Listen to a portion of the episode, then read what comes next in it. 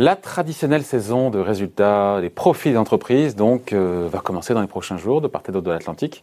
À quoi faut-il s'attendre après On s'en souvient aux États-Unis sur le S&P américain, une baisse de 30% au deuxième trimestre? Bonjour Frédéric. Bonjour. Frédéric Rollin, conseiller en stratégie d'investissement euh, chez Pictet. Donc voilà, saison qui va commencer. Elle s'annonce assurément incertaine. Voilà, ça va être assez turbulent. Et d'ailleurs, si c'est incertain, ça devient important, hein, parce qu'il pourra y avoir des surprises, mais très incertaines. Pourquoi? On le sait bien, voilà, les, les économies ont subi des variations absolument énormes. Et je regardais euh, tout à l'heure euh, différentes euh, anticipations hein, sur un an. Vous aviez un broker qui était à 35%. sur le troisième trimestre Sur le troisième trimestre par rapport à, à, à 12 mois, aux 12 derniers mois. Hein. Un autre... Sur le marché américain Sur, le marché... Sur la oui, sur le marché américain. Un autre qui était à moins 50%. Et un petit peu plus tard, dans un interview, quelqu'un de beaucoup plus optimiste qui se retrouvait autour de, de, moins 20%. Donc très très clairement, euh, de, de, la même façon qu'on a aujourd'hui des anticipations économiques qui sont extrêmement étendues, euh, dépendant du travail de tel ou tel économiste, on a des anticipations en termes de profit qui sont extrêmement euh, étendues. Donc, c'est sujet beaucoup d'incertitudes. Voilà, sujet à surprise. Et puis, ce qu'on va, donc on va regarder, voilà, ces profits. Et puis après, les surprises aussi vont venir des attentes, c'est-à-dire que vous allez avoir des entreprises qui vont dire oui, on commence à voir la demande, on est optimiste, d'autres non. Et ça aussi, ça va être énormément regardé, puisqu'au fond, le troisième trimestre, il est déjà derrière nous. C'est euh, beaucoup ce qu'on appelle les outlooks, donc les, perspectives des entreprises qui vont, euh, qui vont nous intéresser. Qu'est-ce qu'on regarde concrètement alors? Bah là, concrètement, euh, aujourd'hui et dans les prochains jours, ce sera les banques américaines, donc les mastodontes. Hein, à chaque fois qui ouvrent le voilà, bal. c'est qui ouvrent le bal. Et puis voilà, quand euh, je, comparais tout à l'heure c'est un petit peu cruel, mais la, capitalisation boursière de JP Morgan par rapport à celle de la Société Générale, c'est pratiquement 30 fois, un, moins, un petit peu moins quand même. Mais donc euh, voilà, c'est quand même les banques américaines qu'on va regarder. Et ce qu'on va regarder, c'est plusieurs choses.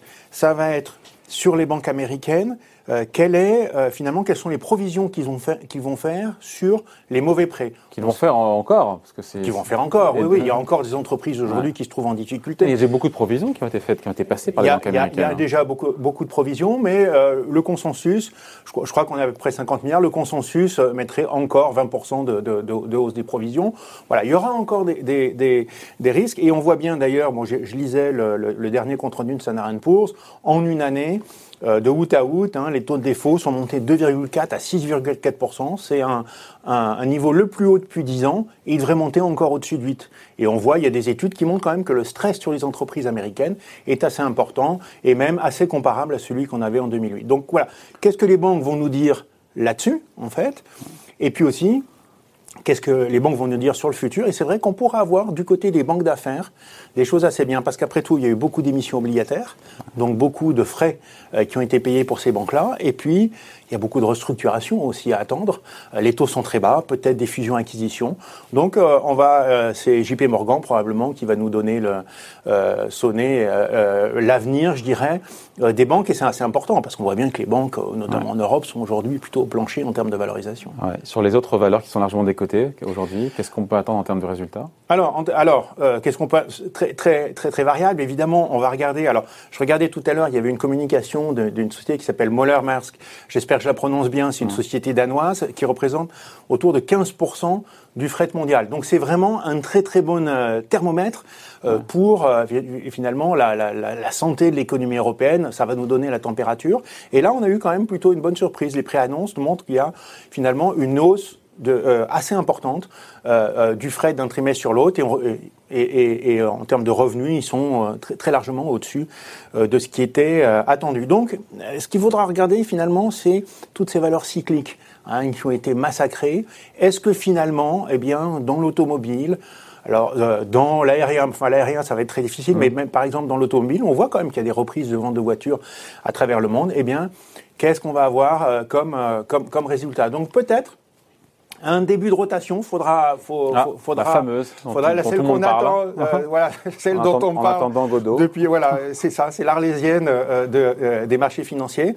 Alors c'est vrai que je, regardais tout à l'heure les anticipations, notamment d'une banque d'affaires, en termes de bénéfices sur l'Europe, le secteur automobile, ils attendent sur 2020 moins 95 Mais sur 2021 20 fois. Donc on récupère, voilà, après une année euh, désastreuse, on récupère. Donc comment est-ce qu'on peut valoriser ça? C'est quasiment impossible. Hein. Les, automobiles en termes de multiples de bénéfices sont extrêmement chers. En mm. fait, c'est le, marché plus cher, beaucoup plus cher que n'importe quelle valeur, enfin que la plupart des valeurs du Nasdaq. Mais néanmoins, si on voit que ça a mieux résisté pendant ce trimestre-là, et si on voit aussi que euh, eh bien, les perspectives sont bonnes. On peut avoir un rebond assez important. Je pense aussi aux banques européennes qui ont été massacrées, euh, qui sont très très en dessous euh, des, Et qui ne versent pas de dividendes, surtout. Et voilà, qui vont pas verser de dividendes, mais les dividendes futurs qui sont attendus pour l'année pour l'année 2021. On verra, ce que, on verra ce que dira la BCE. Hein. On verra ce que dira la BCE. elle le permet ou pas. Tout ça, aujourd'hui, le, le L'idée générale, alors peut-être qu'on c'est là le, le, le, grand scénario sur lequel on se trompe, mais l'idée générale, c'est que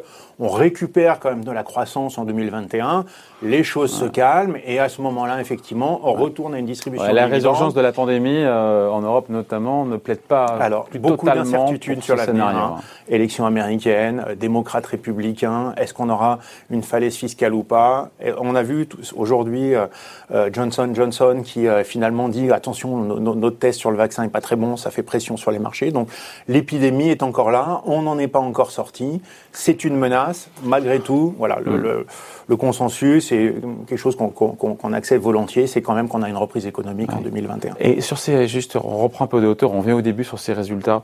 Euh, si le deuxième trimestre était en, baisse de 30%, là je, parle sur le standard Poor's 500 aux États-Unis, on se dit quoi sur le troisième trimestre? C'est que euh, on sera en négatif évidemment, mais ça sera un petit peu mieux, moins catastrophique oui, ça sera mieux que le deuxième. ça se un rebond. Alors, ce qui, ce qui, va se passer, c'est que toujours tout en étant négatif. Hein. On, s'attend effectivement à un, rebond par rapport au trimestre précédent. Mais dans le rouge. Voilà. Ah ben oui. Le rebond dans le rouge, c'est beau. Voilà, sur hein. un an, voilà, exactement. On est, euh, on est encore, euh, euh j'irais, voilà, dans une forme d'obscurité légèrement teintée. Mais le fond de la piscine, mais le fond de la piscine, c'était. Ah, le fond de la piscine est atteint. Ça, deuxième trimestre. Ouais, voilà, ça, ça, on a atteint. Le troisième trimestre, on a déjà une remontée. On a vu des statistiques. Enfin, on a, on a toujours une baisse, mais moins prononcée qu'au deuxième trimestre. Voilà, une, une baisse par rapport à un an, mais une remontée par rapport au dernier trimestre. Exactement. Voilà. Hein, oui, donc, euh, donc on fait comme ça, si je puis me permettre. Alors dans, dans le sens de la caméra, ce sera comme ça. et puis comme ça. Ah, il a l'habitude des plateaux hein, maintenant. Ça rentre, hein, c'est bien. à force, à force. Et euh, oui, et on a eu au, cours euh, des derniers mois quand même des, des très très bonnes surprises économiques. Dans l'ensemble même, au lendemain des confinements, les surprises économiques ont été oui, excellentes. oui, mais ça, et donc on a eu des c'est plus le cas aujourd'hui. Aujourd'hui, la BCE nous dit par votre Christine Lagarde que il ne faut pas tous les mécanismes de soutien à l'économie des gouvernements, faut pas, faut pas les enlever trop rapidement parce que, parce qu'on le voit bien, euh, ça rebondit de moins en moins vite parce qu'il y a de plus, de plus en plus de contraintes sanitaires, Alors, de restrictions. Ça, ça, c'est, je dirais que c'est la question, la fameuse question de la reprise en V ou la question de la reprise W. Euh, euh, effectivement, ce qu'on est en train de voir aujourd'hui, c'est qu'on a eu des effets très très positifs, notamment aux États-Unis, mais en Europe aussi, avec des banques centrales extrêmement euh, accommodantes. Et ce qu'on voit aujourd'hui, c'est que on marque une pause. Effectivement, il y a peut-être eu un effet de rattrapage. Il y a eu du restockage. Il a fallu produire euh, pour pour pour refournir.